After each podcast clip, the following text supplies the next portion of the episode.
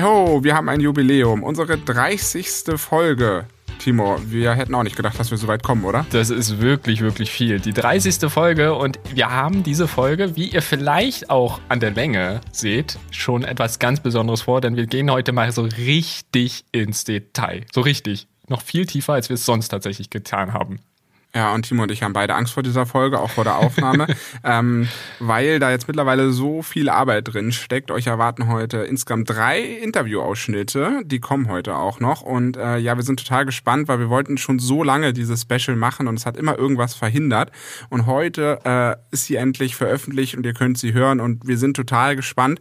Und das bringt mich gleich dazu, hallo und herzlich willkommen bei Voltage, denn ihr wisst, wir vergessen das immer und äh, ja, das müssen wir auch jedes Mal betonen. Wir vergessen es immer, aber seitdem wir, also eigentlich haben wir es, glaube ich, nur einmal vergessen. Und jetzt hast du immer daran gedacht. Insofern, aber da wir mit wir auch das nächste nicht vergessen, würde ich sagen, kommen wir gleich äh, zu so einer kleinen, ja, ich, ich wir nennen es ja immer Trivia, aber es ist heute nicht wirklich ein Trivia, aber ich stelle es trotzdem mal vor, denn ich fand es ganz interessant, weil heute reden wir ja viel darüber, wie sich der Gebrauchtwagenmarkt entwickelt, was man beachten muss bei gebrauchten, also Gebrauchtwagenmarkt der Elektroautos natürlich, was, ich, was man beachten muss bei gebrauchten Elektroautos und, und, und. Dafür reden wir wirklich mit oder haben mit drei sehr, sehr tollen Gästen geredet und äh, da hören wir nachher auf jeden Fall auch rein.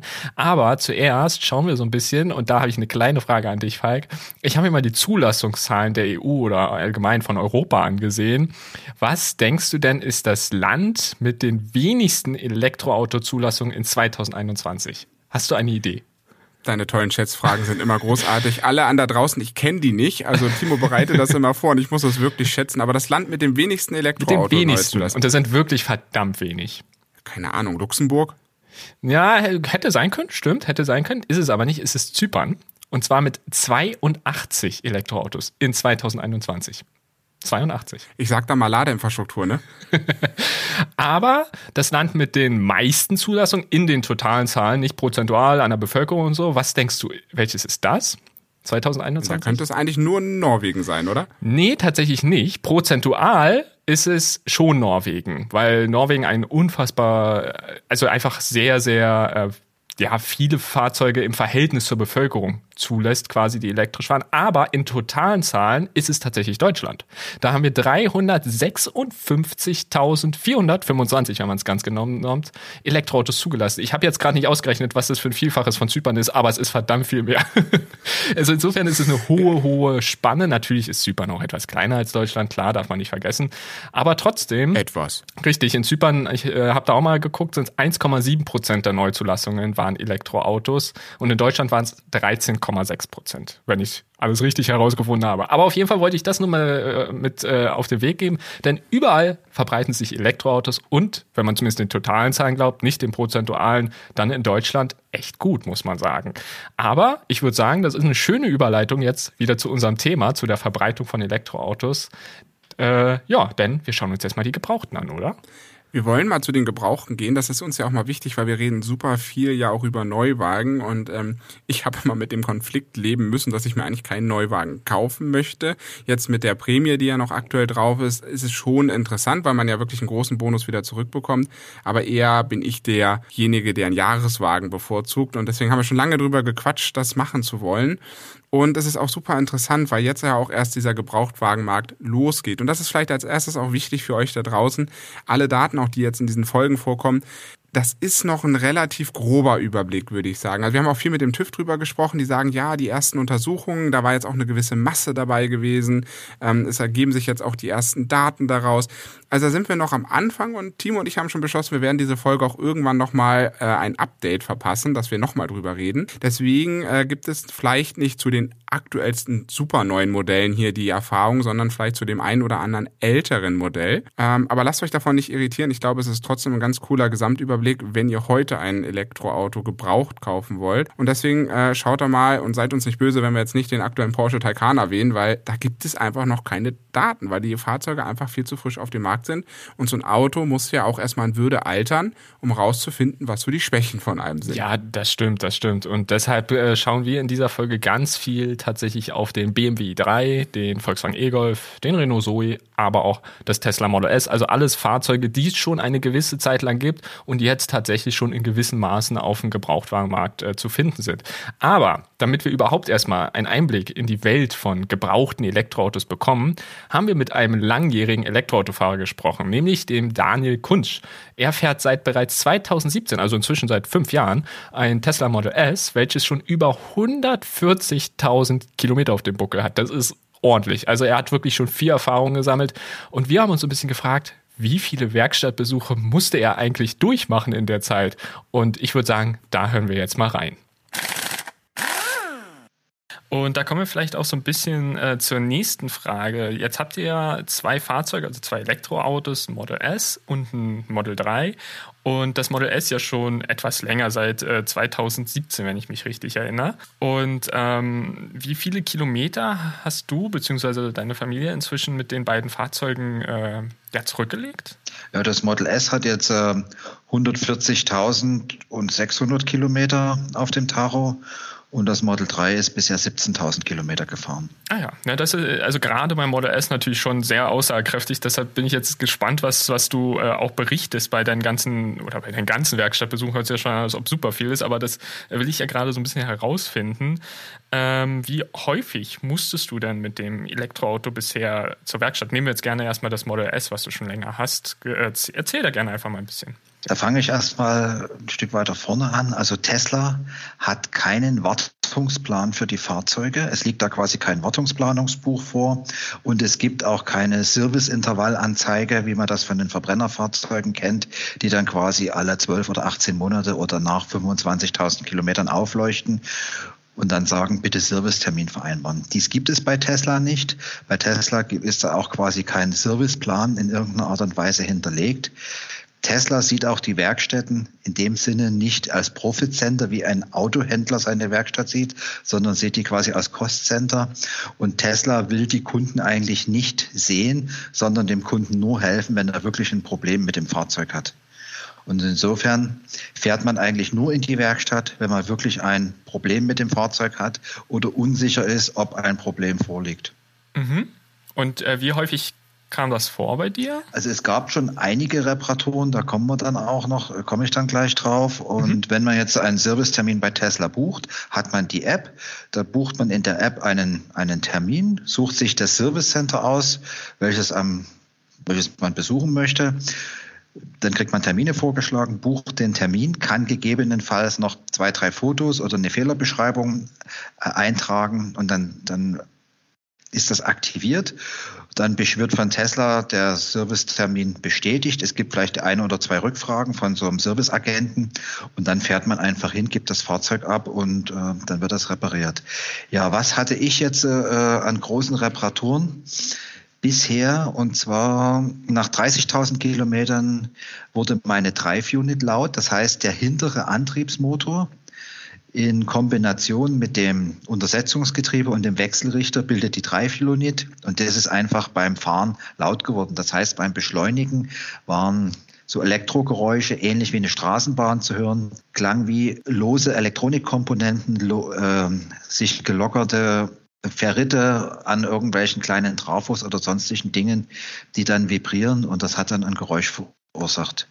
Ich habe das äh, reklamiert weil zu dem Zeitpunkt hatte ich quasi noch äh, komplette Gewährleistung ähm, und bin mit dem Werkstatttechniker eine Runde gefahren. Der hat gesagt, ja, der ist laut und wir tauschen ihn die 3-4-Unit aus. Die 3-4-Unit haben sie da gehabt und so konnte ich dann drauf warten und nach zwei Stunden war die 3-4-Unit getauscht und ich bin wieder gefahren und habe da nichts bezahlen müssen. Ah ja, okay, verstehe. Und wenn du meinst, nach 30.000 Kilometern äh, wurde, hat die Drive Unit quasi diese Geräusche gemacht, ähm, du meintest halt, sie wäre noch von der Gewährleistung ähm, abgedeckt. Wie sieht es überhaupt bei, bei Tesla in deinem Fall mit der Gewährleistung aus? Tesla hat vier Jahre und ich glaube 50.000 Kilometer, je nachdem, was zuerst eintritt, volle mhm. Gewährleistung auf alles, an, auf alle Komponenten und bis zu acht Jahre eben auf die Drive-Units und den Akku.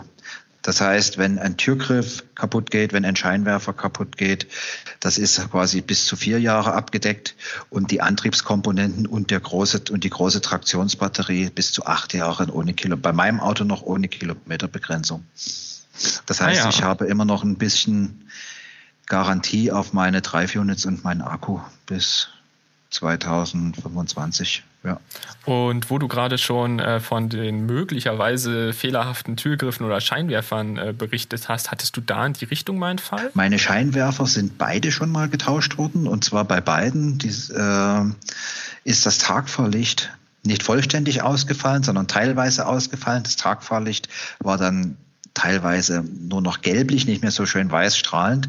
Und das fand ich einfach hässlich und da habe ich das tauschen lassen. Und der eine Scheinwerfer ist noch innerhalb der Gewährleistung getauscht worden und den zweiten Scheinwerfer habe ich dann bezahlt, den Tausch.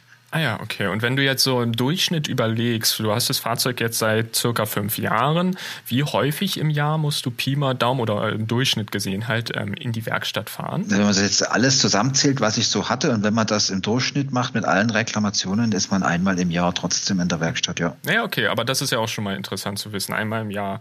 Und äh, was ist so für dich das äh, ärgerlichste, das teuerste, wofür du mal in die Werkstatt fahren musstest, was vielleicht halt entsprechend nicht von der Gewährleistung abgedeckt war? Oder vielleicht doch, aber dich einfach super stark geärgert hat? Also was noch getauscht wurde, das äh, fasse ich nochmal zusammen. Innerhalb der Gewährleistung habe ich die Stoßdämpfer tauschen lassen.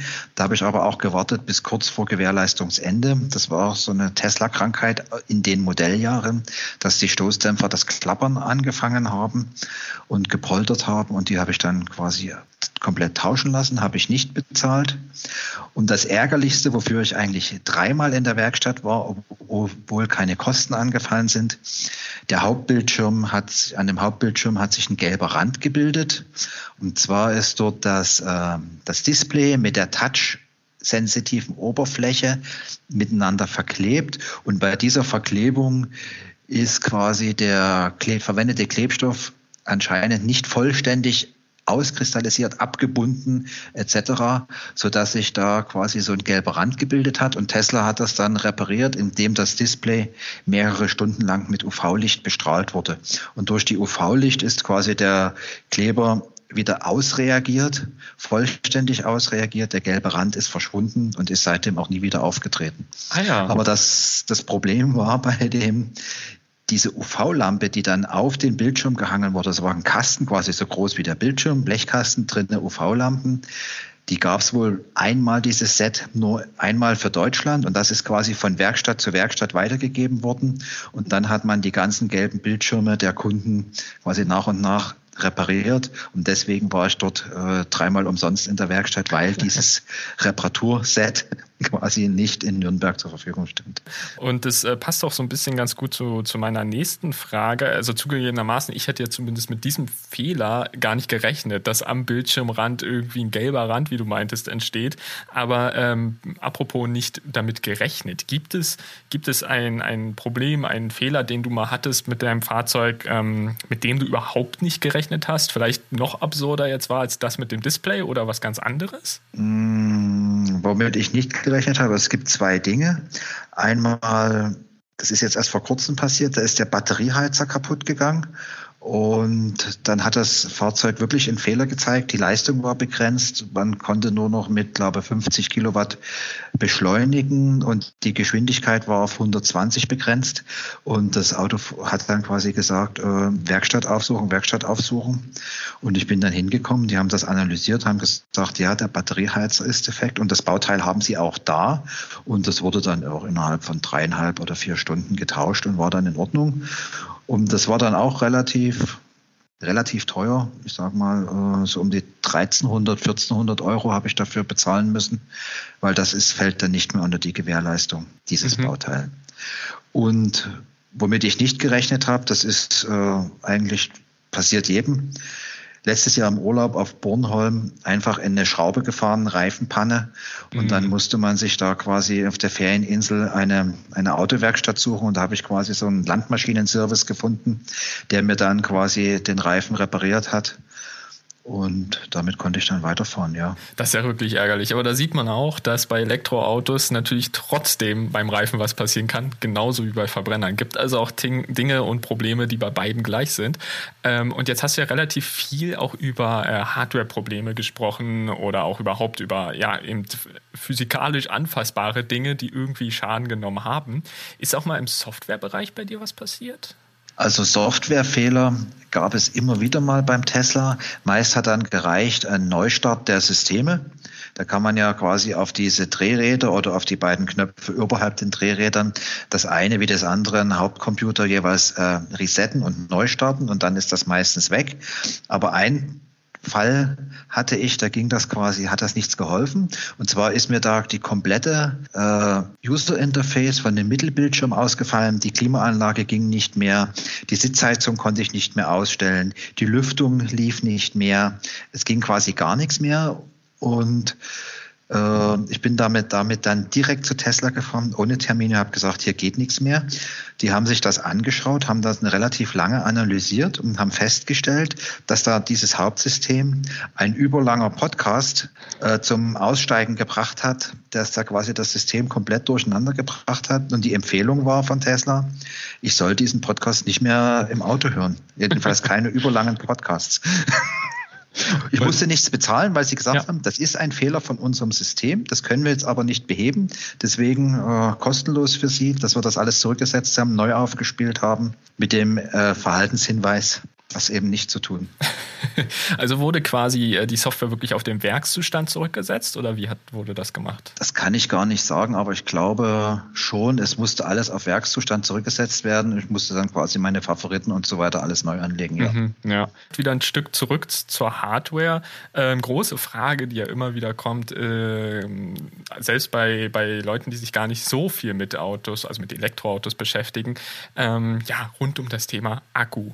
Wie ist denn der Zustand des Akkus? Wie lange hält quasi ein Akku, also wie lange ist quasi der State of Health, also die nutzbare Kapazität noch ordentlich hoch. Und dann natürlich dann auch an dich die Frage, weißt du das zufällig von deinem äh, Fahrzeug, was inzwischen ja über 140.000 Kilometer zurückgelegt hat von deinem Model S, wie viel Kapazität du noch nutzen kannst heute? Also ich habe meinen Akku nie auslesen lassen, sondern man hat dann nach einiger Zeit quasi ein Gefühl, wie gut es dem Akku geht. Und ich habe eine, eine, Arbeits-, eine Strecke in die Arbeit von circa 75 Kilometern. Und wenn ich vollgeladen, also mit 90 Prozent von der Arbeit, äh, von der Arbeit nach Hause starte und ich komme mit 68 Prozent unter Sommer- oder Frühlingsbedingungen zu Hause an, weiß ich, mein Akku ist, ist noch genauso wie im vorigen Jahr.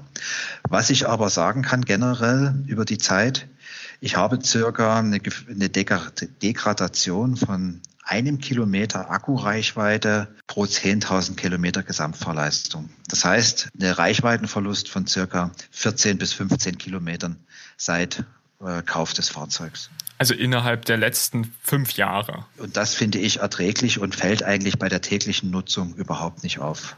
Mhm. Dann natürlich nur zur Einordnung vielleicht, äh, wie weit kommst du grundsätzlich äh, im Real mit deinem Fahrzeug, damit man diese 14 Kilometer, 14, 15 ungefähr einordnen kann? Das Fahrzeug wurde mir verkauft mit einer Normreichweite von 490 Kilometern und ich sage mal im täglichen Fahren in die Arbeit hin und zurück äh, sind in jedem Fall 300 Kilometer möglich und in Frühlings- und Sommerbedingungen, das heißt, wenn man draußen 22 Grad hat, die Klimaanlage nicht viel leisten muss oder die Heizung nicht viel leisten muss, sind es auch die 350 Kilometer. Ähm, vielleicht abschließend die Frage, gibt es Tipps oder Tricks, äh, worauf man beim Kauf von gebrauchten Elektroautos achten sollte? Du hast ja jetzt schon relativ lange Erfahrung, deins hast du zwar neu gekauft, aber inzwischen ist es ja auch gebraucht. Du hast ja auch gesehen, was kann passieren bei Elektroautos. Und ähm, hast du da vielleicht Tipps, ähm, worauf man halt beim Kauf von Elektroautos, wenn man sie gebraucht holt, achten sollte? Sich den Akku auslesen lassen, weil der Akku lässt sich auslesen mit speziellen Software über die, die Schnittstelle, die jedes Fahrzeug hat. Da sind dann der State of Health, das heißt die Akkugesundheit und die Degradation auslesbar. Das sollte man sich anschauen. Außerdem ist dann auslesbar, wie häufig wurde AC bzw. DC geladen. Und diese DC-Ladung, das heißt dieses schnelle Gleichstromladen, schadet dem Akku doch mehr oder lässt, sagen wir es mal so, lässt den Akku schneller altern als dieses langsame Laden an, an einer Wallbox zu Hause oder beim, beim Arbeitgeber. Dieses langsame Laden ist wirklich schonend für den Akku und damit hat er eine höhere Lebensdauer. Und deswegen ist es wichtig zu wissen, wenn man ein Auto kauft, wie ist die Akkugesundheit und wie ist das Verhältnis gewesen äh, der Lade, des Ladens zwischen AC und DC. Das ist ein Tipp. Und bei den schweren Autos äh, sollte man sich auch, also schwere Autos, Tesla Model S, ein Audi Q, was ist das, e-tron und so weiter, die sollte man sich doch mal die Fahrwerkskomponenten anschauen. Das sind doch schwere Fahrzeuge mit extrem, extremen Motorleistungen und wenn da eben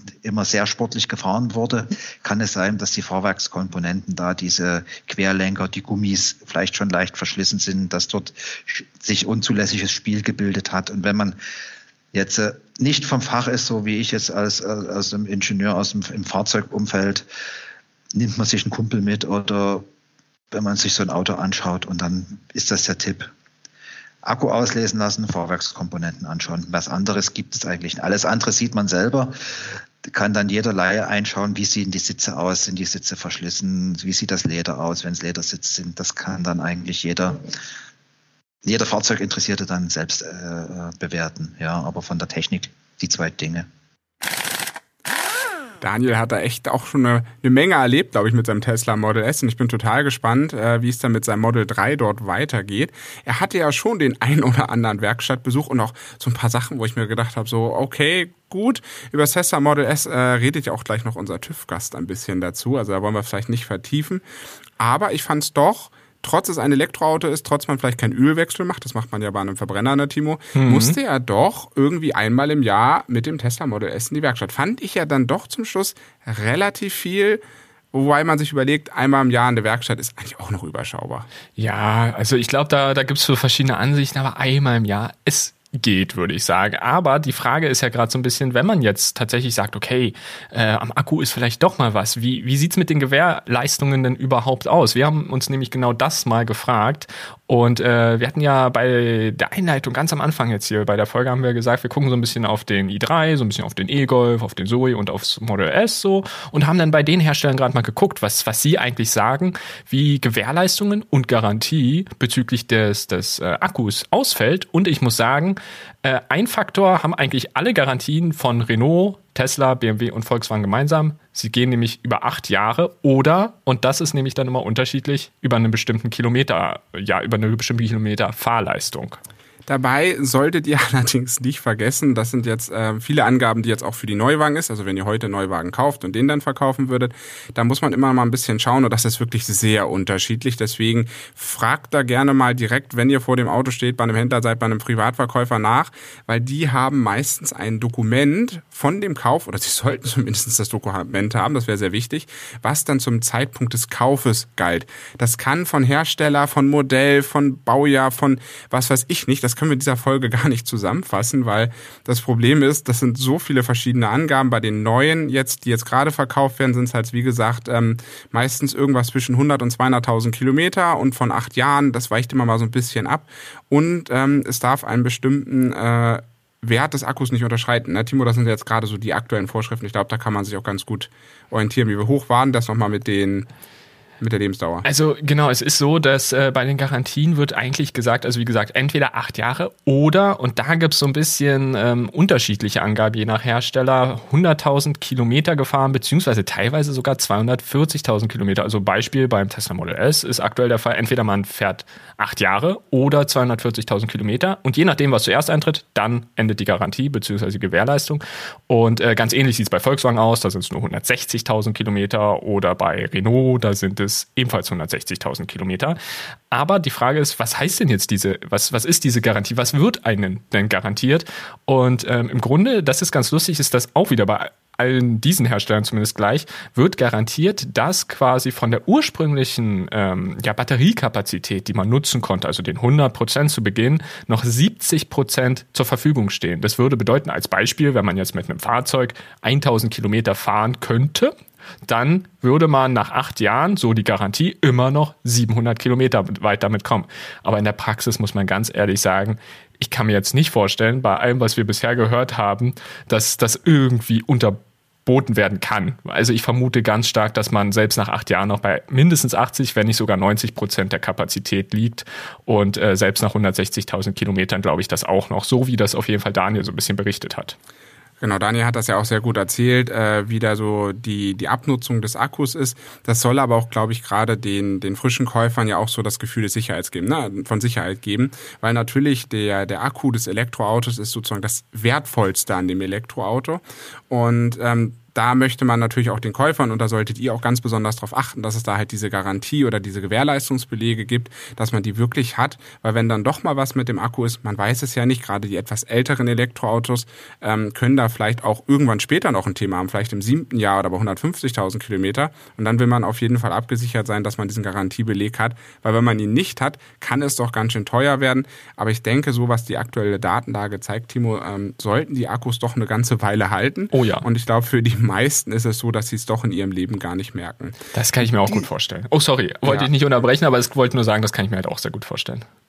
Genau, wir hatten ja noch mal so ein bisschen geschaut gehabt, wie kann man so mit dem, äh, mit dem Akku an sich umgehen und das ist vielleicht andersherum ja auch ein Tipp da draußen, zu schauen, was ist dann, also was tut man, um den Akku zu schonen und auf was sollte man achten, dass es halt genau das Umgekehrte ist, also was schädigt sozusagen den Akku. Richtig. So, klang ein bisschen kompliziert, aber du darfst das jetzt mal ausführen. Ja, also es sind eigentlich relativ einfache Tipps, sage ich mal. Und ähm, im Grunde sind es auch Tipps, die gar nicht so, so neu sind und der ein oder andere von euch vielleicht schon mal gehört hat. Also im weitesten Sinne sagt man eigentlich immer, dass man so zwischen 20, vielleicht 30 und 80 Prozent äh, der Ladekapazität, also Akkukapazität quasi geladen haben sollte. Dass man weder darunter noch darüber sein sollte, im Idealfall. Aber natürlich ist man auch ganz ehrlich, wenn man weite Strecken fährt, dann lädt man nicht nur bis 80 Prozent, dann will man ja auch voll laden, weil ist ja sonst nervig, wenn du immer die ganze Zeit nur 80 Prozent der Kapazität, die du eigentlich mitschleppst, nutzt. Und da wird dann halt empfohlen, okay, kannst du machen, aber dann fahr auch zeitnah los. Also lass den Akku nicht lange auf 100 Prozent äh, Akkukapazität, also geladener Akkukapazität liegen, sondern äh, fahr dann halt zeitnah los. Das kann man zum Beispiel auch machen, wenn man sich auf Reisen vorbereitet, wenn man die Möglichkeit hat, zu Hause zu laden, kann man sich zum Beispiel einen Ladetimer stellen in dem Fahrzeug. Das bieten ja inzwischen fast alle Fahrzeuge eigentlich an. Die sagen, okay, ich will um 10 Uhr losfahren morgen oder so und dann ähm, ja, kannst du halt einfach äh, bis dahin auf 100 Prozent laden lassen. Solche einfachen Tipps sind das und äh, dadurch kann man den Akku eigentlich schon ganz gut äh, schonen. Und es gibt sogar beim Ladeverhalten, also ob man AC oder DC lädt, auch noch einen Tipp, oder? Genau, weil der Akku lässt sich gut schonen, wenn man viel AC lädt. Also immer sehr langsam, über einen längeren Zeitraum, dass der Akku da nicht so verschleißt. Und das bringt uns im Endeffekt genau zu der Erkenntnis, dass wenn ihr merkt, ein Auto hat sehr viele Kilometer, ich sage jetzt mal so, der fährt in drei Jahren, weiß ich nicht, 80.000 Kilometer, dann weiß man, okay, das Auto hat innerhalb einer relativ kurzen Zeit sehr, sehr viel Kilometer abgespult. Das heißt, das lässt darauf schließen, dass sehr viel DC geladen worden ist, weil man muss ja auch immer die Strecke tatsächlich in den Jahren fahren. Das heißt, das Auto wurde sehr viel gebraucht braucht. Und dann ist sozusagen von uns die Sache, guckt nochmal ganz genau drauf, äh, wie die Akkugesundheit ist. Da kommen wir nochmal ein bisschen später drauf, aber das ist vielleicht nochmal so ein kleiner Tipp zwischendurch, ähm, dass man auch fragt bei dem Händler oder wenn man das Auto von einem Privaten kauft, wie war denn so das Ladeverhalten vorher gewesen? Hat er ein Einfamilienhaus gehabt? Wenn man das irgendwie rauskriegt, ist eine schwierige Frage, aber Fragen kann man, mehr als Nein kann man nicht kassieren, dass man wenigstens dran gedacht hat, so ein bisschen zu schauen, wie könnte das Ladeverhalten gewesen sein, weil daraus lässt sich natürlich auch so ein paar Sachen erkennen, auf was man dann achten muss. Genau, richtig. Und vielleicht nur mal noch als ganz kurze Ergänzung für die einen oder anderen, die vielleicht jetzt nicht genau wissen, was AC und DC heißt. AC ist quasi das langsame Laden über den kleineren Stecker und DC das schnellere Laden. Und deshalb schnelleres Laden ist nicht ganz so gut für den Akku, aber natürlich im Alltag sehr hilfreich. Aber wir haben ja, wie gesagt, mit Daniel gesprochen und wichtig zu wissen ist, finde ich persönlich, dass Daniels Elektroauto, das Tesla Model S, was er hatte, tatsächlich tatsächlich beim TÜV also nicht Daniels Elektroauto selbst, aber das Tesla Model S als Modell am häufigsten in der Hauptuntersuchung durchgefallen ist. Und viele andere Modelle haben daher vermutlich weniger Werkstattbesuche. Doch wir haben uns so ein bisschen gefragt, wie sieht es überhaupt beim TÜV aus? Denn der TÜV hat eine Sonderauswertung dieses Jahr des TÜV-Reports rausgebracht, in dem sie sich die Elektroautos ansehen. Und dafür haben wir direkt mit Richard Göbelt gesprochen, dem Bereichsleiter Fahrzeug und Mobilität beim TÜV-Verband. Und ja, ich würde sagen, wir hören da jetzt mal rein, was deren Erkenntnisse der Hauptuntersuchung sind. Wenn ihr euch Elektrofahrzeuge in der Hauptuntersuchung anschaut, gibt es da bestimmte Bauteile bei Elektrofahrzeugen? Also wie es zum Beispiel auch beim Verbrenner bestimmte Bauteile guckt, wo, äh, gibt, wo man den Fokus drauf legt? Also habt ihr bei Elektrofahrzeugen vielleicht gleiche, ähnliche oder auch ganz andere Bauteile, auf die ihr schaut? Ja, also da muss man natürlich grundsätzlich festhalten, dass ähm, sowohl bei verbrennungsmotorisch betriebenen Fahrzeugen als auch bei Elektrofahrzeugen natürlich die äh, Vorschriften zur Hauptuntersuchung erstmal identisch sind, vor allem was so die ja, mechanischen Bauteile anbelangt. Also wir schauen uns bei Elektrofahrzeugen genauso die Beleuchtungseinrichtungen an, Bremsanlage, die Bereifung, die Räder, Fahrgestelle, Karosserie, Lenkanlage, alles, was ihr euch da so entsprechend vorstellen könnt. Und dann kommen natürlich noch spezielle ähm, Bereiche, insbesondere das Hochvolt-Batteriesystem der Elektrofahrzeuge hinzu, die auch, wo es inzwischen auch bereits Vorschriften zur Hauptuntersuchung entsprechend gibt. Und ja, da sind natürlich äh, insbesondere Befestigung der Hochvoltbatterie zu nennen, der Zustand der Isolierungen, die Überprüfung von Leitungen, Anschlüssen, Steckern und es gibt natürlich auch, wir haben ja die elektronische Hauptuntersuchung und seit einigen Jahren inzwischen auch wird äh, mit dem Diagnosegerät HU-Adapter, das an die OBD-Schnittstelle angedockt wird, auch die Möglichkeit, dass dann dort Fehlerspeicher entsprechend ausgelesen werden können, beispielsweise vom Batteriemanagementsystem. Und einen Vorteil haben natürlich alle diejenigen, die Elektrofahrzeug fahren, sie brauchen keine äh, Abgasuntersuchung, also Motormanagement und Abgasreinigungssystem. Aber das versteht sich ja von selbst, weil das Elektrofahrzeug eben keinen ne, Abgase produziert. Genau, und wo du schon so ein bisschen von der Hochvolttechnik sprichst. Ich habe in eurem Report gelesen, dass ihr so ein bisschen kritisiert, dass es für die Ladekabel keine Mitführpflicht gibt. Ähm, wie, wie, wie, also was ist der Grund? Warum kritisiert ihr das? Warum hättet ihr gerne eine Mitführpflicht an der Stelle? Ja, also der Zustand des Ladekabels gehört aus unserer Sicht schon mit dazu, dass man eben sagt, das Ladekabel ist so in Ordnung, dass eben entsprechend mit ihm geladen werden kann. Es gibt aber, wie gesagt, keine Mitführpflicht. Demzufolge ist es auch nicht als äh, verpflichtender Untersuchungspunkt ähm, mit vorgesehen in, der, in den Vorschriften zur Hauptuntersuchung. Es ist eine Empfehlung von uns, dass das eigentlich zukünftig mit dazugehört, auch das Ladekabel. Ah, okay, verstehe. Und ähm, gibt es neben dem, neben dem Hochvoltsystem, also sprichwörtlich dem Akku, an der Stelle gibt es da noch andere Punkte? Also wie mir fällt zum Beispiel ein, häufig, ähm, oder sagen wir es mal so, beim Elektroauto rekuperiert ja das Fahrzeug. Die Bremsen werden deutlich weniger benutzt. Dadurch könnte ich mir jetzt so vorstellen, als Laie, naja, vielleicht muss man auch einen besonderen Fokus auf, auf die Bremsen und die Bremsscheiben legen. Wie geht ihr damit um? Schaut ihr euch die auch nochmal explizit an? Anders vielleicht auch beim Verbrenner? Als beim Verbrenner oder betrachtet ihr das ziemlich ähnlich? Ja, es sind in der Tat die mechanischen Bauteile, die auch beim Elektrofahrzeug ähm, stärker beansprucht werden. Und ein Problem hast du gerade angesprochen, dass viele Besitzer von Elektroautos haben. Das sind eben korrodierte Bremsscheiben. Hintergrund ist die Rekuperation, die im Grunde genommen schon in sehr, sehr vielen Fahrsituationen genügt, ähm, genügend Verzögerung erzeugt des Elektrofahrzeugs. Demzufolge die Bremsanlage wird seltener, geringer beansprucht. Deshalb können die Bremsscheiben natürlich dann auch entsprechend rosten. Und dann nützt es auch nichts mehr, sie irgendwie versuchen, sich dann frei zu bremsen, was man sonst beim äh, Verbrennungsmotor vielleicht irgendwie noch macht, beim verbrennungsmotorisch betriebenen Fahrzeug. Und die Bremse muss entsprechend erneuert werden. Das ist in der Tat ein Mangelpunkt, äh, Bremsen, der auch in der Untersuchung häufiger aufgetreten ist. Ähm, wir haben dann natürlich die besondere Eigenschaft, auf die natürlich viele Elektrofahrer auch scharf sind, das ist das Drehmoment des Motors. Also die Beschleunigung von 0 auf äh, Maximum von 0 km/h ja, an. Ne? Das ist natürlich so, dass gerade an der Antriebsachse von Elektrofahrzeugen dann die Reifen natürlich entsprechend stark beansprucht werden. Haben wir eine höhere Abnutzung der Reifen natürlich festgestellt, ist auch ein Prüfpunkt im Rahmen der Hauptuntersuchung. Und durch ähm, das Drehmoment kann das natürlich auch dann zu Verschleißsituationen führen, gerade bei den Achsaufhängungen. Das wäre noch ein weiterer Punkt, der auch aufgefallen ist bei den Untersuchungen, die wir gemacht haben, wo wir dann schon ein besonderes Augenmerk auch dann im, Haupt, im Rahmen der Hauptuntersuchung legen wenn so ein Elektrofahrzeug bei uns vorgeführt wird. Und äh, du hast jetzt schon ganz viel davon gesprochen, worauf ihr achtet, was vielleicht auch etwas anders ist als beim Verbrenner. Vielleicht die grundsätzliche Frage, ähm, du sagst, ihr testet ja quasi schon seit immer Elektroautos bei der Hauptuntersuchung, ähm, aber gibt es irgendwie, also welche Elektroautos testet ihr primär, beziehungsweise habt ihr vielleicht auch dann in der äh, Sonderauswertung in eurem TÜV-Report veröffentlicht? Auf welche habt ihr vielleicht da den Fokus gelegt, wenn wir uns jetzt halt diese typischen Probleme angucken, die du schon erwähnt hast?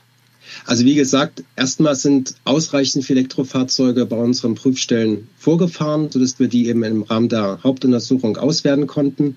Wir geben dazu ja jedes Jahr den sogenannten TÜV-Report heraus. Den gibt es seit über 50 Jahren. Dort sind insgesamt 9,6 Millionen Hauptuntersuchungen Bestandteil des TÜV-Reportes. Und bei den Elektrofahrzeugen sind diesmal mit dabei gewesen der BMW i3, der Renault Zoe, das Smart 42 Electric Drive und das Tesla Model S. Und dort sind ungefähr Anzahl Runabout für jedes zwischen 1000 bis 2000 Hauptuntersuchungen. Und das ist die Basis dafür, dass wir dann so die erste Auswertung statistischer Natur und auch inhaltlicher Natur machen konnten. Mm, okay, und ähm, wenn man jetzt die, die genannten Fahrzeuge so ein bisschen ansieht, gibt es da so eine Art Ranking, also welche Fahrzeuge, also Elektrofahrzeuge jetzt wohlgemerkt, haben am besten abgeschnitten und äh, kamen am häufigsten durch die Hauptuntersuchung mit am wenigsten Problemen und welche haben vielleicht am schlechtesten abgeschnitten? Wo gab es die meisten Probleme? Bei der Hauptuntersuchung ist ja so, jeder Autohalter freut sich, wenn er oder Autohalterin freut sich, wenn das Fahrzeug keine erheblichen, keine gefährlichen Mängel hat. So, und hier haben wir die Situation, wenn man sich mal die Verbrenner anschaut, haben im Durchschnitt 4,7 Prozent der geprüften Pkw erhebliche Mängel. So, wenn man jetzt diesen Durchschnitt nimmt und das an den vier Elektrofahrzeugen, die ich erwähnt hatte, einfach mal spiegelt, schneidet am besten der Smart for 2 Electric Drive ab. Der hat die wenigsten Mängel.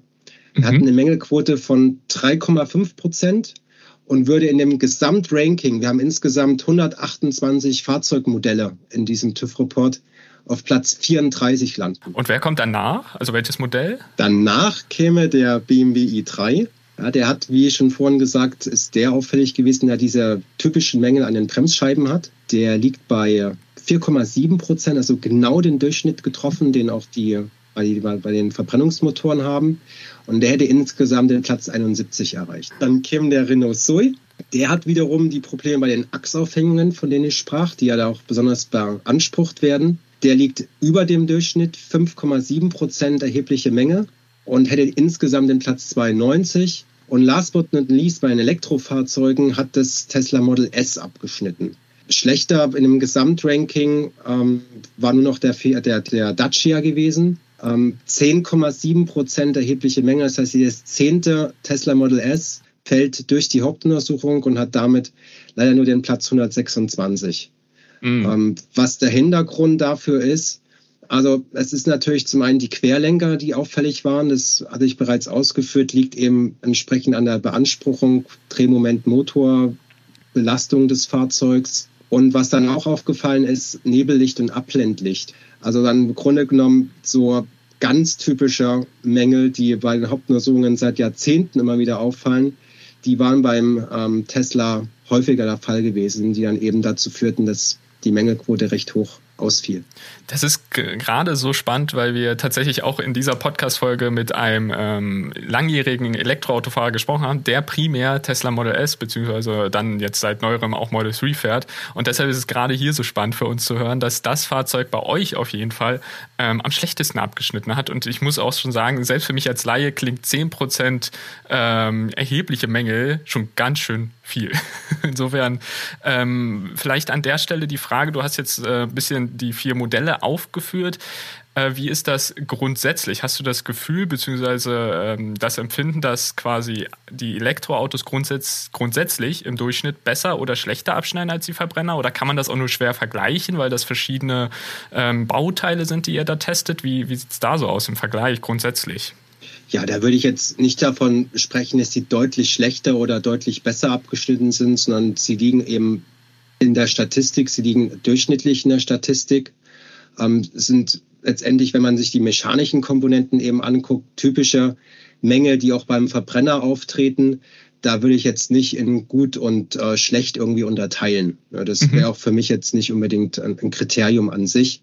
Es ist eben nur interessant zu sehen, dass eben diese Elektrofahrzeuge auch nicht von den typischen Mängeln, die wir in der Hauptuntersuchung feststellen, auch frei sind. Aber es ist ja auch logisch, die sind ja auch in der Nutzung, die Fahrzeuge. Sie haben besondere Eigenschaften. Ja, und ähm, deswegen würde ich da jetzt nicht diese große ähm, Unterscheidung zwischen den beiden machen. Vielleicht als äh, größere letzte Frage, außer du hast noch von deiner Seite aus was, hätte ich noch, ähm, hast du irgendwie Tipps, worauf man vielleicht bei gebrauchten Elektroautos beim Kauf achten sollte, basierend jetzt auf euren äh, Ergebnissen und Informationen, die ihr aus der Sonderauswertung äh, herausgefunden habt? Also die meisten Tipps könnt ihr wahrscheinlich euren Zuhörern geben, weil ihr seit langer Zeit schon einen Podcast macht.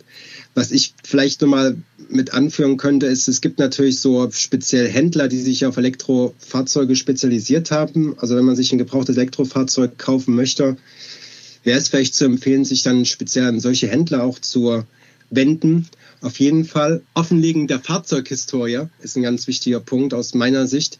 Das heißt also, sämtliche Dokumentationen zum Fahrzeug, die müssten ver verfügbar sein einfach vor dem Hintergrund zu klären, ob dieses Fahrzeug irgendwann mal einen Unfall hatte, einen Unfallwagen vielleicht ist, es Unfallschäden gegebenenfalls ähm, schlecht oder minderwertig repariert worden sind, unsachgemäß repariert worden sind. Blick auf die Spaltmaße würde ich mir vor allen Dingen vornehmen oder irgendwelche Unregelmäßigkeiten auftreten.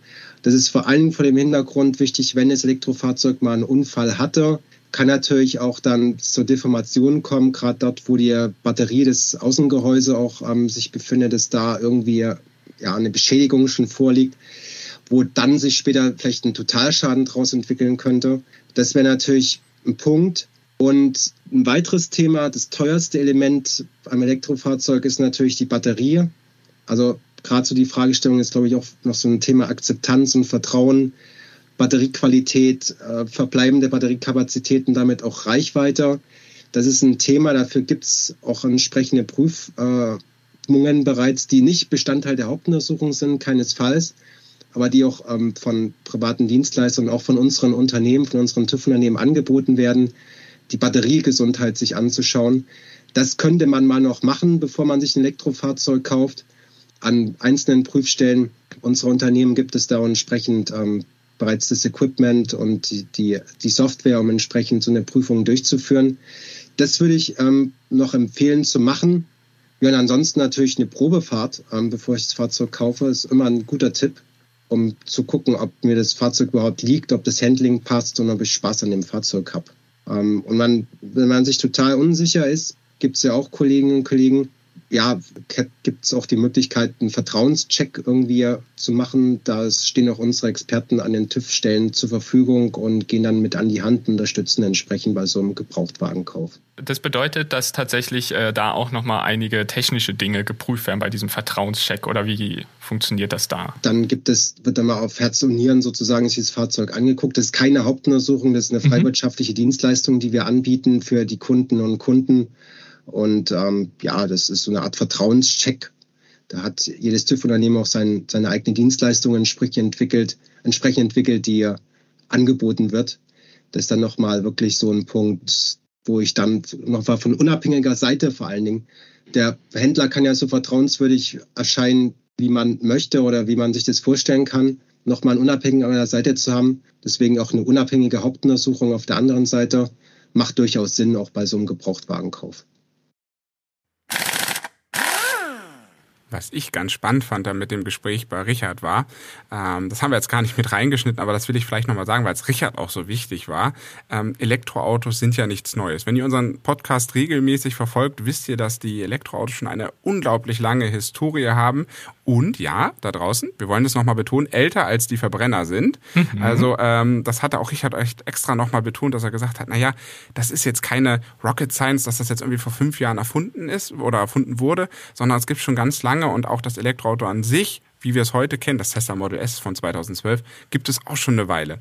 Nur, und das bringt mich so ein bisschen zu der Überleitung, Timo, das Thema ist, du brauchst ja für so eine Sonderauswertung, gerade beim TÜV, um wirklich validierbare Zahlen zu haben, immer sehr viele Elektroautos. Und das war jetzt tatsächlich das erste Mal, dass es diese Sonderauswertung explizit in diesem TÜV-Bericht gab und man das erste Mal jetzt auch gesehen hat, okay, wo entwickelt sich was. Daran merkt man auch, der Gebrauchtwagenmarkt entwickelt sich. Also eigentlich ein super Zeitpunkt für diese Folge. Und ähm, da muss man aber immer noch mal so ein ganz kleines bisschen vorsichtig sein, weil es jetzt natürlich die Elektroautos immer noch ein relativ kleiner Anteil an den Gesamtfahrzeugbestand sind. Und, das muss man auch wissen, die Elektroautos oder allgemein jedes Fahrzeug in Deutschland muss erst nach drei Jahren noch Neuzulassung zum TÜV. Das heißt, da ist auch immer noch mal so eine große zeitliche Verschiebung. Das heißt zum Beispiel so ein ID3, der kommt jetzt erst dahin mhm. und dann braucht der TÜV auch wieder genug Fahrzeuge, um dann vielleicht bei der nächsten Folge, die wir dann mal immer mal haben, vielleicht auch den ID3 bewerten zu können. Deswegen sprechen wir zum Beispiel heute auch eher oder hat auch Richard über eher über den R-Golf gesprochen, über den E-Golf gesprochen. Richtig, den E-Golf. Ja, da erinnere ich mich auch an ganz lustige Fahrten, die wir mit dem schon gemacht haben. Das ist auch schon echt lustig. Aber äh, ich würde sagen, äh, wir schauen uns so langsam tatsächlich mal an, wie man jetzt eigentlich an so ein gebrauchtes Elektroauto kommt. Denn, wie du festgestellt hast, es gibt immer mehr Fahrzeuge, doch wie kommt man da eigentlich ran? Und äh, was ich ganz spannend finde, ist das mobile.de. Das ist ja so nach eigenen Worten Deutschlands größter Fahrzeugmarkt, also Webseite, wo man sich Elektroautos kaufen kann, gebrauchte, aber natürlich auch Verbrennerfahrzeuge, also jetzt nicht nur Elektroautos. Die haben eine Umfrage äh, durchgeführt und zwar im März diesen Jahres, also ist noch gar nicht so lange her. Und was ich an dieser Umfrage so spannend finde, da haben sie herausgefunden, dass die allermeisten Fahrer von Elektroautos ähm, also um genau zu sein, 97,5 Prozent, also die überwältigende Mehrheit, so zufrieden ist mit dem Fahrzeug, dass sie sich keinen Wechsel mehr auf eine andere Antriebsart vorstellen können.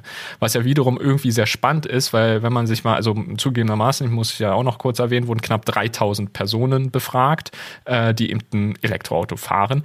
Und ähm, das finde ich einfach so spannend, weil scheinbar wirklich äh, die, die meisten Leute mit Elektroautos so zufrieden sind, dass sie sich nichts anderes mehr vorstellen können. Und ganz ehrlich, ich kann es ihnen nicht verübeln. Würde mir auch so gehen. Aber ich muss zugeben, ich habe privat keins. Aber wenn ich eins hätte, würde es mir auch so gehen. Man merkt schon den Unterschied, ne? Das merken wir ja auch immer, äh, wenn man dann mal zwischen den Antriebsarten wechselt. Und der Verbrenner kommt einem manchmal schon so ein bisschen vom Vorgestern vor, weil das Elektroauto einfach so ein neues Fahrzeugfeeling äh, vermittelt. Da haben wir auch schon so viel in diesem Podcast gesprochen. Ich glaube, das brauchen wir fast gar nicht weiter ausführen. Aber du sagtest ja, wie kommt man an äh, sein gebrauchtes Elektroauto? Na klar, es der, der logischste Weg, erstmal zu einem Händler zu gehen und zu sagen, was hat er vielleicht auf dem Hof stehen. Ähm, aber es gibt natürlich auch wie mobile.de, mit dem wir ja gleich äh, noch das Gespräch hören werden. Aber es gibt zum Beispiel auch Autoscout24 oder HeyCar, also hey.car. Mhm. Das ist auch eine schöne Domain, wie ich finde. Absolut. Ganz cool gemacht. Und ähm, da kann man sich natürlich auch erstmal so einen Überblick verschaffen. Gerade bei den großen Online-Portalen kann man da erstmal gucken, was braucht man genau, was möchte man genau und kann da schon mal so ein bisschen durchgehen. Man kann aber auch einfach äh, mal in die Automeile, ich weiß hier in Hamburg, da gibt's eine Straße, da gibt's glaube ich, gefühlt jeden Händler mhm. in jeder Größe, Form und Farbe. Mhm. Da kann man auch einfach sich mal so Nachmittag Zeit nehmen und einfach mal so ein bisschen durchgucken, was gefällt einem dann. Da sind natürlich so die paar Tipps. Aber ich würde sagen, Timo, wir hatten ja da noch ein ganz interessantes Gespräch, ne? Das stimmt. Also wir haben uns halt so ein bisschen gefragt, wie es denn auf solchen Plattformen aussieht. Man muss zu den Plattformen natürlich auch sagen, da können natürlich auch äh, Händler, also zertifizierte Händler, können natürlich auch ihre Fahrzeuge dort anbieten. Das sind nicht nur private Verkäufer. Also insofern findet man diese teilweise auch auf den Plattformen. Aber wir haben uns eben gefragt, ja, wie, wie sehen denn diese Plattformen jetzt aus und wie viele Elektroautos werden dort überhaupt angeboten? Ist das schon relativ viel? Kann man damit was machen? Oder ist es eigentlich so wenig, dass man irgendwie echt Probleme hat, was zu finden? Und natürlich die größte Frage von allen, wie teuer sind denn nun gebrauchte Elektroautos. Dafür haben wir nämlich mit Nils Möller gesprochen. Er ist von mobile.de und dort ist er der Senior Communications Manager. Ja, und ich würde wieder vorschlagen, wir hören da einfach mal rein. Wie du schon ja auch erwähnt hast, seid ihr ja Deutschlands größter Fahrzeugmarkt und nennt euch ja auch äh, sehr prominent auf eurer Webseite so. Da ist natürlich so ein bisschen für uns die Frage, ja, was, was bedeutet das dann? Also wie viele gebrauchte ähm, Elektroautos werden dann aktuell bei euch auf der Webseite angeboten, beziehungsweise hat sich die Zahl vielleicht sogar verändert, weil der Markt ja jetzt gerade so ein bisschen am Entstehen ist, der Elektroautomarkt. Wie sieht es da so aus bei euch? Hm. Also insgesamt ist mobile.de Deutschlands größter Fahrzeugmarkt, weil wir rund 1,5 Millionen inserierte Pkw, Nutzfahrzeuge und Motorräder haben, sowie ja, ungefähr 16 Millionen individuelle Nutzer pro Monat.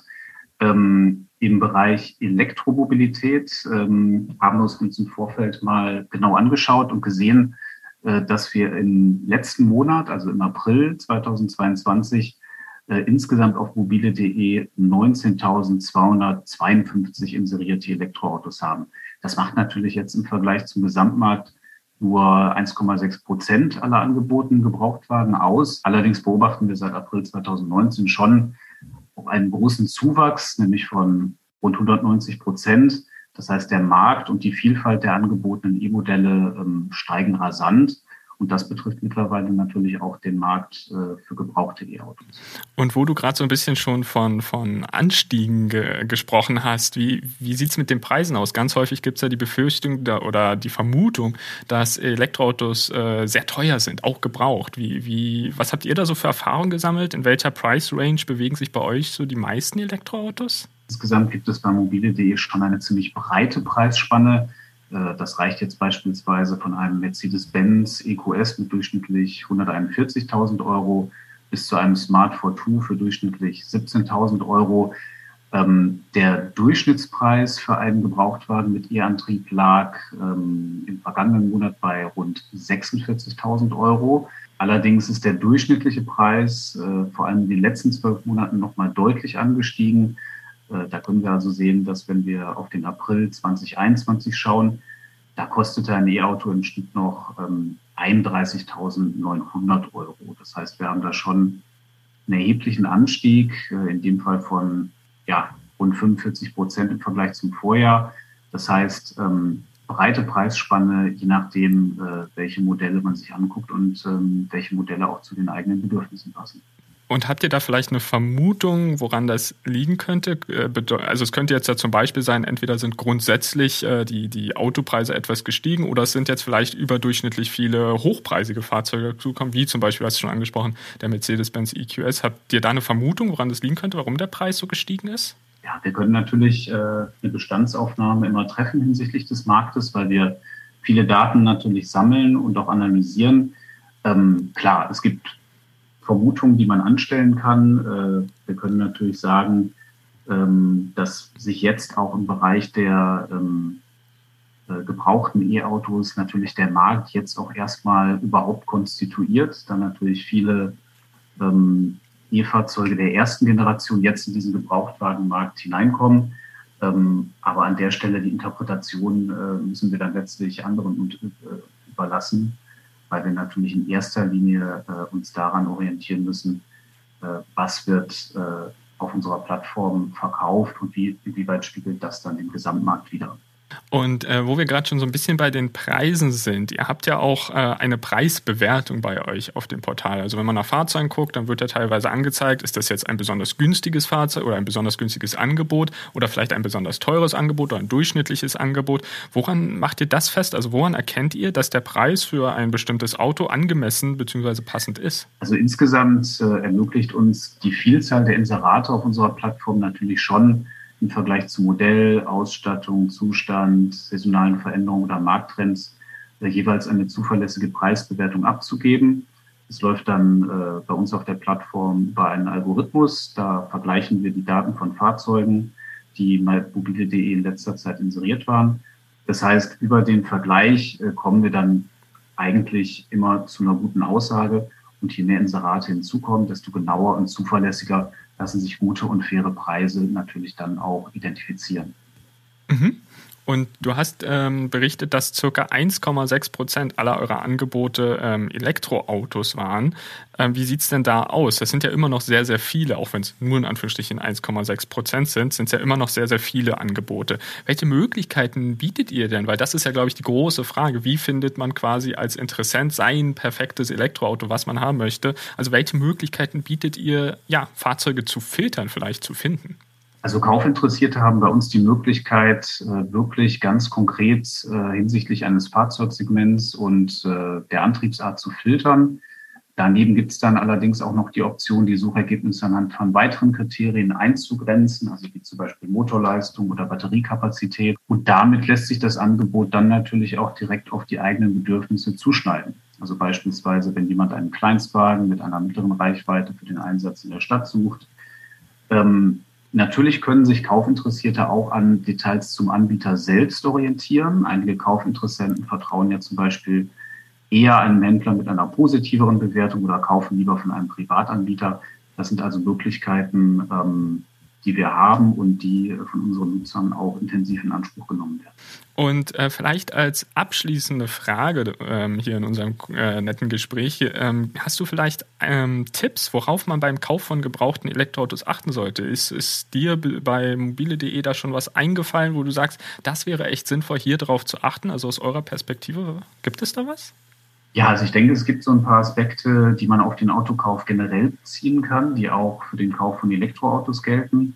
Also beispielsweise, dass man Vorsicht walten lassen sollte bei ungewöhnlich günstigen Angeboten. Also Kaufinteressenten sollten schon äh, das Angebot mit anderen Angeboten des gleichen Modells vergleichen, wo dann vielleicht auch eine ähnliche Ausstattung äh, gegeben ist. Und ähm, da es mittlerweile glücklicherweise eine Vielzahl von E-Modellen gibt, kann man sich hier auch einen relativ guten Überblick äh, über den Preis äh, jeweils verschaffen. Äh, außerdem, und das ist, glaube ich, auch ähm, ein Rat, den man grundsätzlich beherzigen sollte, lohnt es sich immer, das Fahrzeug direkt beim Händler oder Anbieter äh, vor Ort anzuschauen, dann gegebenenfalls auch eine Probefahrt zu vereinbaren und eine weitere Person vielleicht sogar auch mitzunehmen, die dann ebenfalls noch einen zweiten Blick auf das Fahrzeug werfen kann und ähm, ja, wenn man es noch genauer haben möchte, dann lohnt sich für die Bewertung des Zustands äh, eines Fahrzeugs natürlich auch eventuell ein Gutachten. Ähm, allerdings, und das denke ich mal, ähm, wird bei euch sicherlich auch schon thematisiert worden sein, äh, beim Kauf eines gebrauchten Elektroautos gibt es einen großen Vorteil, dass nämlich im Gegensatz zum Fahrzeug mit Verbrennungsmotor es weniger Verschleißteile gibt. Und deswegen fallen auch Aspekte wie Reparatur einer Kupplung oder des Auspuffs dann an der Stelle natürlich weniger ins Gewicht. Wieder ganz viele spannende Infos drin. Also man merkt, der Elektroautomarkt entwickelt sich jetzt, der kommt jetzt, dass da werden viele Fahrzeuge eingestellt. Eine Anmerkung müssen wir zu diesem Zeitpunkt aber noch machen. Wir haben derzeit eine schwierige Situation für die Automobilbranche. Das heißt, viele Neuwagen werden im Moment oder es werden weniger Neuwagen produziert. Das liegt einerseits an dem derzeit herrschenden Krieg leider, es liegt an der Rohstoffverknappung. Da gibt es ganz viele Gründe und das heißt, das Neuwagenangebot schrumpft gerade sehr stark. Das hat natürlich auch die Auswirkung auf den Gebrauchtwagenmarkt, dass gerade sehr viele Preise steigen. Es gibt weniger Fahrzeuge als üblich. Nur das vielleicht als kleine Sternchenanmerkung würde ich sagen, weil ähm, im Moment ist die Situation einfach nicht normal und wir müssen da einfach das mit erwähnen. Ich gehe aber auch davon oder wir gehen fest davon aus, dass sich der Markt auch wiederholt und dann auch der Gebrauchtwagenmarkt sich wiederholt. Aber ansonsten fand ich das Gespräch auch mit Mobile super spannend, auch wieder ein paar schöne Themen äh, gelernt, äh, auch für mich selbst. Genau, also bin ich ganz bei dir. Und wir haben uns jetzt halt eigentlich so ein bisschen die Frage gestellt, hm, ja, worauf muss man denn jetzt grundsätzlich achten? Weil wir haben jetzt ganz viele Gespräche gehört, wir haben jetzt ganz viele Infos zusammengefasst und äh, wir hoffen, dass ihr überhaupt noch dabei seid, denn ich denke, wir sind hier schon bei einer relativ äh, hohen Minutenanzahl in dieser Episode angekommen. Meistens machen wir jetzt Schluss, vermute ich mal, so Pi mal Daumen. Aber wir machen noch ein bisschen weiter, denn wir wollen ja noch zusammenfassen, was ist denn jetzt wirklich wichtig? Worauf müssen wir jetzt wirklich achten, wenn ihr vielleicht wirklich äh, kurz davor seid oder überlegen seid, euch ein gebrauchtes Elektroauto zu kaufen. Denn da gibt es natürlich ja einiges zu beachten, beziehungsweise ein paar Tipps zu beachten, klingt immer so negativ. Es ist sinnvoll, einiges halt einfach sich ein bisschen anzuschauen. Und wir fangen mal mit dem ganz offensichtlichen an, was gar nicht mit dem Elektroauto zu tun hat. Zu Beginn müssen wir erstmal über die persönlichen Anforderungen nachdenken. Denn jeder hat andere Anforderungen. Manche möchten ein kleines Auto, manche möchten ein großes Auto, manche möchten ein ganz stark ausgestattetes Fahrzeug mit Schiebedach, mit Apple CarPlay und weiß ich nicht, was alles gibt. Andere sagen, nö, mir reicht auch so ein E-Up, wo ich mein Handy reinklippen kann und gut ist. Also da muss man natürlich auch erstmal drüber nachdenken und dann schauen, ob es in diesen Bereichen erstmal überhaupt Fahrzeuge gibt. Aber das könnt, gilt ja auch für den Neuwagen. Markt, muss man ja sagen. Das ist ja so eine grundsätzliche Sache. Und dann kommt die Realität, denn als nächstes sollte man vielleicht auch mal festlegen, welches Budget hat man, sollte man auch mal drüber sprechen, was kann man sich überhaupt leisten. Und ich glaube, da kann man sich schon ganz gut überlegen, was passt denn. Bei einem Elektroauto ist noch ganz wichtig, und das ist vielleicht anders bei, als beim Verbrenner, was ist dann tatsächlich auch Reichweite und Ladetechnologie? Das gehört nämlich genau zu dieser persönlichen Anforderung dazu, dass man überlegt, okay, wie will ich das Fahrzeug nutzen? Ist es jetzt ein Zweitwagen? Ist es ein Erstwagen? Wie oft fahre ich damit in Urlaub? wenn es einmal in zwei Jahren ist, sollte man sich vielleicht überlegen, kann man da vielleicht nicht eine andere Lösung für finden? Ähm, welche Ladetechnologie, also kann das Auto besonders schnell laden? Welche AC-Ladung hat das Auto? Weil 11 Kilowatt sind nicht Standard, sondern da gibt es gerade auch bei den, oder bei den älteren Elektroautos doch immer mal, ne, Timo, so ganz schrullige Besonderheiten. Richtig. Da sollte man auf jeden Fall achten, nicht, dass man immer AC lädt und das Ding lädt dann nur mit schrulligen, weiß ich nicht, 3,7 oder 7,2. Richtig, ne? richtig. Ja, also da sollte man natürlich wirklich darauf achten.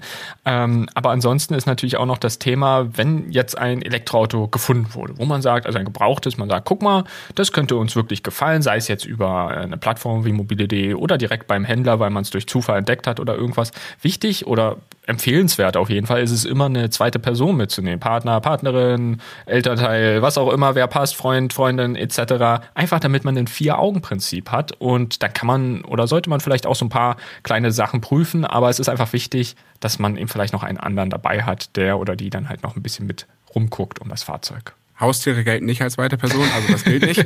das wäre schon cool. Wenn, wenn dein Hund guckt, oh, was ist denn hier los? Das sieht aber komisch aus. Nee, ich glaube, das funktioniert Nein, das, nicht. Das nicht.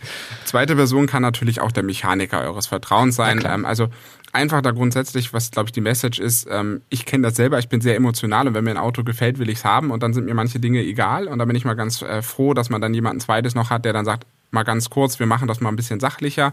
Und man sollte auf jeden Fall gucken, was sind zum Beispiel so Spaltmaße, Unregelmäßigkeiten auch im Lack. Oder man hat irgendwie das Gefühl, wenn man die, äh, den Frank oder den Kofferraum aufmacht, irgendwas sieht da nicht so richtig original auf.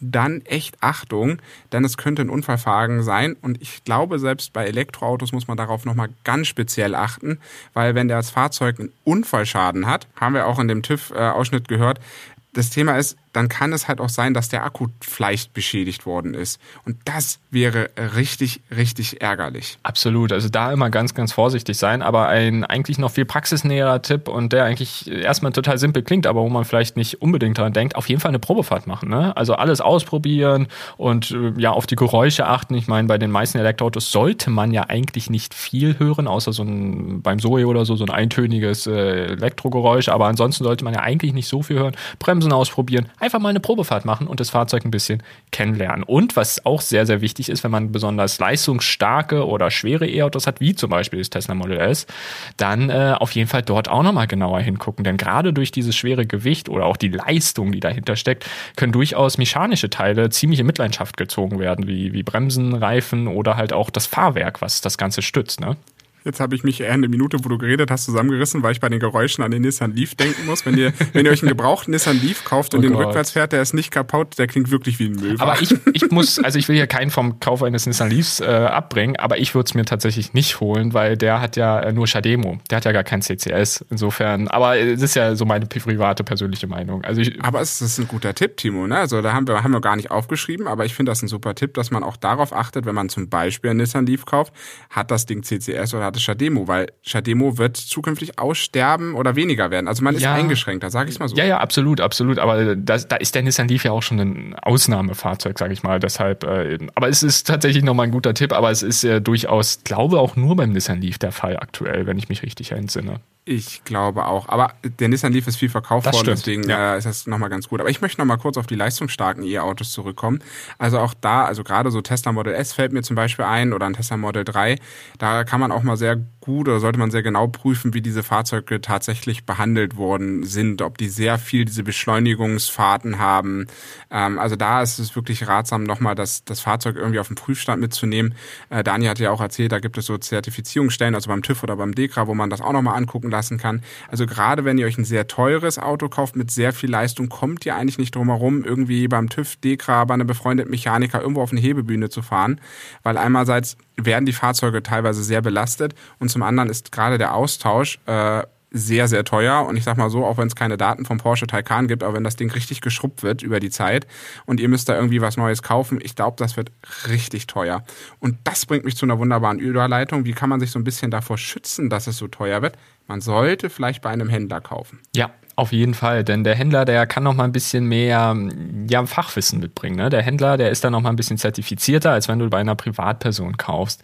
Und äh, hier gibt es auch zum Beispiel äh, eine Sachmängelhaftung bis zu einem Jahr, ganz häufig oder immer, ich weiß das gar nicht, nach einem Kauf. Ist, immer, die sind das dazu, immer? das ist ah, ganz ja. wichtig, die dürfen es nicht abbedingen, also lasst euch da nicht bequatschen. Ein privater Verkäufer darf die Sachmängelhaftung dieses Jahres ausschließen, weil es ein privater ist. Das heißt, ihr müsst bei einem privaten sehr gut aufpassen, ist das Fahrzeug genau so, weil wenn ihr es gekauft habt und vom Hof fahrt, habt ihr eigentlich keine Chance, da mehr irgendwas zu reklamieren. Gekauft wie gesehen, Ebay-Prinzip. Mhm. Ähm, bei einem Händler, der darf es tatsächlich nicht ausschließen. Sachmängelhaftung auch ganz wichtig, das gilt nicht für Gebrauchsspuren oder so äh, Verschleißteile, also wenn da irgendwie der Reifen jetzt kaputt ist, nicht. Aber weiß ich nicht, ob da irgend, wenn da irgendwie was am Akku zum Beispiel ist, dann hat der Händler da schon ein Thema. Und man muss so ein bisschen gucken, auch bei dem Händler, ob man ein gutes Gefühl hat. Ne? Also Timo stimmt dir zu der kann da zertifizierter und besser drauf sein. Der kann aber dich auch vielleicht, ich will niemandem was Böses unterstellen, aber vielleicht sagt er, ah, er hat schon den einen oder anderen Mangel, kennt er und will ihn dir vielleicht nicht mitgeben. Mhm. Das heißt, guck da auch wirklich gut, wie ist der Händler, ist er ehrlich, hat er eine saubere Kommunikation, hat er wieder alle Fahrzeugpapiere. Das ist wirklich, das kann ich eigentlich fast gebetsmühlenartig wiederholen. Achtet auf die Dokumentation, weil es gibt auch so das ein oder andere schwarze Schaf da drauf, da draußen, die sagen, das Auto hat 50.000 Kilometer auf dem Tacho und in Wahrheit sind es 150.000 Euro, äh, 150.000 Kilometer. Ja, ja, richtig, richtig. Vielleicht eine ganz kurze Nachfrage an der Stelle, damit es allen klar ist, was genau bedeutet bedeutet denn Sachmängelhaftung, die man jetzt bis zu einem Jahr nach dem Kauf noch erhält? Also das heißt genau das, dass man sozusagen, äh, wenn es jetzt zum Beispiel eine Beschädigung am Akku ist oder irgendwie ein anderes Bauteil ist, dann muss man zum Händler fahren und ihm sagen, hier, das und das ist kaputt egal was, dann hat er die Chance, das im Endeffekt nachzubessern, hat, glaube ich, sogar zweimal die Chance, das nachzubessern. Und dann gibt es weitere rechtliche Mittel, die man einlegen kann, zum Beispiel den Kaufpreis mindern oder im Worst-Case-Fall sogar den Kaufvertrag abwickeln. Und das finde ich schon echt wichtig, weil wenn dann wirklich Bauteile kaputt gehen, wie zum Beispiel der Akku, und es ist tatsächlich irgendein Mangel, der da, der da jetzt nicht dran war und den man nicht sehen konnte, oder irgendein anderes Bauteil, was wirklich sehr teuer ist, dann äh, ist es natürlich gut, wenn man diese Sachmängelhaftung hat, weil ansonsten äh, wenn man es privat gekauft hat, kann es echt teuer werden. Ja. Also das ist echt übel. Ja, genau, richtig. Und äh, vielleicht auch noch eine kurz, äh, ein paar Worte, was wir ja schon hin und wieder erwähnt hatten, aber dennoch zum Akku selbst. Denn äh, vielleicht auch noch einfach nochmal, um es äh, kurz hier zusammenzufassen, je mehr Ladezyklen halt so ein Akku hat, desto oder hatte, desto stärker äh, ist die Alterung. Bedeutet, je häufiger der neue aufgeladen wurde, also je mehr Kilometer schlussendlich er gefahren wurde, desto stärker ist die Alterung. Was den Vorteil wiederum bei großen Akkus hat. Sprich, wenn man zum Beispiel einen Renault Twingo Akku hat mit 22 Kilowattstunden im Vergleich zu einem, weiß ich nicht, Tesla Model S, der, ich weiß es gar nicht, 77 hat oder so, also relativ groß Irgendwas. ist, ähm, dann, äh, aber man die gleiche Reichweite gefahren ist, ist der äh, Akku vom Twingo halt ähm, ja, stärker belastet, hat eine stärkere Alterung durchfahren, weil man den viel häufiger aufladen musste, um die gleiche Reichweite zu äh, erreichen. Und äh, dementsprechend hier auch einfach drauf schauen, wie viele Ladezyklen gab es und wie ist überhaupt der Gesundheitszustand des Akkus. Und den kann man, also der sogenannte State of Health, also wie viel Kapazität kann man noch nutzen des Fahr also des Akkus. Und den kann man auch auslesen lassen und äh, durchaus auch dort einen Dritten zur Hand ziehen, ähm, also ein, ja, ein, eine Werkstatt oder teilweise macht das durchaus auch äh, der TÜV und äh, dort äh, einfach mal so eine zweite Meinung einholen und die Daten halt so ähnlich. Wir sagen es ja immer wieder, Daten und Dokumente, es ist einfach wichtig, viel über das Fahrzeug zu wissen und zu schauen, okay, wie sieht das hier aus mit der Reichweite, mit der, mit dem, mit dem Zustand des Akkus. Und alle weiteren Themen, die so zum Gebrauchtwagenkauf dazugehören, sind eigentlich selbstverständlich. Ne? Das hatten wir auch in den Gesprächen, glaube ich, gut durchgehört, die wir jetzt äh, in dieser Folge schon äh, durchhaben. Ähm, zu gucken, wie sehen die Sitze aus, äh, funktioniert alles in dem Auto, macht einfach das Auto der Verkäufer, ob es jetzt ein Händler oder ein privater ist, also passt das alles zusammen und habt ihr ein gutes Bauchgefühl. Und wenn man sich das, glaube ich, alles sehr gut angeguckt hat, die richtigen Fragen gestellt hat, damit eine Runde Probe gefahren ist, vielleicht nicht nur fünf Meter um den Hof, sondern vielleicht ein paar Meter weiter, ähm, auch mal gesehen hat, okay, wie alt ist das Fahrzeug, wie viele Kilometer hat das und dass man da halt immer so ein gutes Gefühl entwickelt, weil ich sag mal, ein Auto, was vielleicht ein Jahr alt ist mit 10.000 Kilometer, hat vielleicht weniger Probleme und dann sieht man auch vielleicht nicht so viel als ein Auto, was sechs oder sieben Jahre alt ist. Also guckt da auch und belest euch auch. Ne? Es gibt auch vom ADAC TÜV äh, Pannenstatistiken, es gibt ähm, Communities da draußen, ähm, es gibt alles Mögliche, wo man sich dran halten kann. Äh, vielleicht kennt man ja auch jemanden, der ein Elektroauto fährt. Ähm, alles das äh, kann man nutzen und geht nicht einfach nur blind hin. Und ich sag mal so, es ist auch für mich schwer, versucht, äh, die Emotionalität des Autokaufes eigentlich runterzuschlucken und zu sagen, ich gehe da jetzt sachlich, ich weiß, wie schwierig das ist, ich bin auch ein emotionaler Mensch, aber so weit wie möglich sachlich daran zu gehen und äh, danach auch viel Freude zu haben, weil ich glaube, das Schlimmste, was einem passieren kann, ist, dass man sich auf ein neues oder auf sein gebrauchtes neues Elektroauto freut und dann die ersten Kilometer hat und dann fängt da so eine Mängelserie an und das ist alles doof gelaufen und ich hatte sowas auch schon mal bei einem anderen Auto, was ich gekauft habe, dass mir dann die halbe Karre irgendwie in vier Jahren auseinandergefallen und ich war einfach zu emotional. Ist mhm. leider so. Ja, aber vielleicht ähm, können wir zum Schluss noch einen positiven Tipp an die Hand geben. Denn ähm, es gibt ja den aktuell zumindest noch, und ich glaube, er soll auch verlängert werden, zumindest für Elektroautos, äh, für Plug-in-Hybride nicht, was ich persönlich gut finde, aber das ist ein anderes Thema. Es gibt den Umweltbonus. Und zwar der Umweltbonus wird vom Staat sowie von dem äh, Händler finanziert bzw. Ähm, bereitgestellt. Und äh, man darf nicht vergessen, es gibt tatsächlich auch den Umweltbonus für gebrauchte Elektroautos. Das bedeutet, dass der Staat maximal 6000 Euro zahlt. So, klingt erstmal ziemlich cool, gerade bei gebrauchten Elektroautos.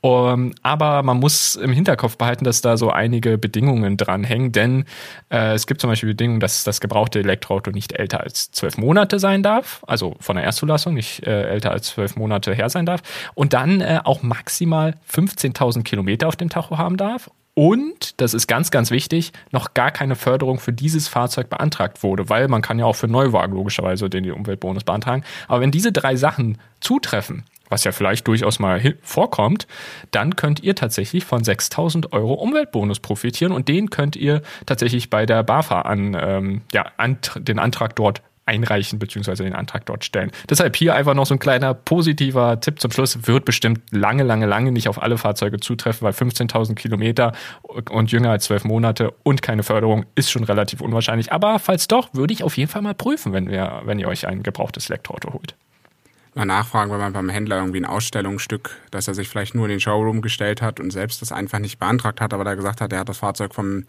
vom Hersteller direkt bekommen und die haben das einfach nur erst zugelassen, dass man vielleicht auch mal mit dem Ding drei Runden fahren kann, kann man da vielleicht auch nochmal das ein oder andere äh, den Händler einfach mal nachfragen und vielleicht ein Schnäppchen machen, dass man sagt, okay, der Wagen ist ein paar Tage alt, ist deswegen auch schon ein bisschen günstiger, weil es ein Vorführmodell ist und dann kann man vielleicht sich einfach noch die BAFA-Prämie oben sichern. Sollte man einfach wissen, wird wahrscheinlich in den wenigsten Fällen zutreffen, aber sollte man einfach mal im Hinterkopf haben, auch da wieder die richtige Frage zu stellen und zu sagen, ist dann die BAFA-Förderung beantragt worden? Auch das wieder eine Dokumentation, die man sich auf jeden Fall mitgeben lassen sollte, dass man auch weiß, okay, der Umweltbonus ist hier schon gezogen worden und dann äh, weiß man auch, dass man ihn nicht mehr bekommt. Genau, richtig. Und ich würde ganz ehrlich sagen, wir haben eine wirklich fantastische, also für mich persönlich, ich will mich nicht selbst loben, aber ich finde die Folge richtig toll, muss ich sagen. Wir haben richtig, richtig viel gemacht, wir haben richtig viel reingehört, wir haben in ganz viele Gespräche reingehört, wir haben mit super, also wir haben super tolle Infos hier rausgesucht. Ich muss sagen, es ist gerade ein bisschen selbstlob, aber ich bin auch ganz stolz auf unsere Folge heute. Es war, es hat mir sehr viel Angst gemacht. Ja, ich habe noch zwei Infos, die ich mitgeben mhm. will, die ich jetzt noch im Kopf habe. So vielleicht als letztes, als vielleicht zwei letzte Tipps. Ähm, haben wir von äh, Daniel gehört. Und ich glaube, das war gar nicht in den Ausschnitten drin.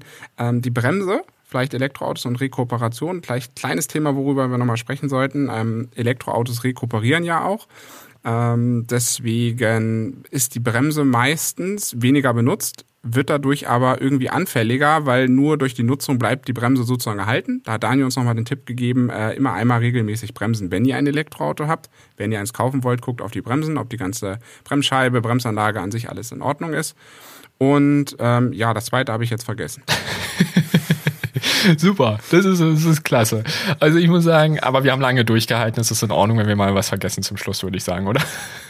Ich glaube auch und ich denke, dass wir eigentlich alles haben und ich glaube, da können viele Leute die Freude haben, äh, dass sie sich dann bald ein gebrauchtes Elektroauto kaufen und dadurch ja auch den Markt weiterhin regelmäßig ja auch mit Elektroautos weiter füllen. Also sie bleiben auf den Straßen, das will ich damit sagen. Ja. Also sie bleiben immer auf die Straße und man sieht dann immer auch immer mehr Elektroautos und ähm, die Ladeinfrastruktur wird natürlich auch weiter ausgebaut und das ist total schön und ich freue mich total, dass wir das gemacht haben, weil da steckt jetzt schon so viel Arbeit drin und auch hier mit der Aufnahme und so und ich bin total, freue mich total, dass wir dieses Special zu unserem 30 ich hätte fast 30-jährigen Jubiläum gesagt, so schlimm ist es noch nicht, aber zu unserer 30. Folge machen. Ja, 30-jähriges Jubiläum. Stell dir mal vor, wir machen das jetzt hier noch 29 Jahre.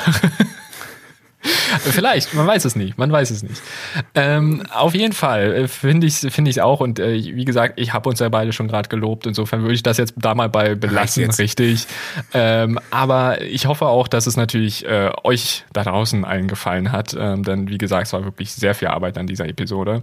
Aber wir sind ganz ehrlich, wir wissen noch gar nicht, was wir jetzt in der nächsten Episode besprechen, denn da haben wir noch gar kein Thema. Aber da lassen wir uns überraschen, da finden wir schon was Schönes und ansonsten äh, freuen wir uns, wie gesagt, wirklich, wirklich sehr sehr, dass ihr hier äh, dran geblieben seid bis zum Ende. Und wir hören uns auf jeden Fall in zwei Wochen wieder, auch wenn wir noch kein Thema haben, aber da finden wir was. Und ansonsten vielen Dank fürs Zuhören und bleibt gesund. Bis zum nächsten Mal. Tschüss.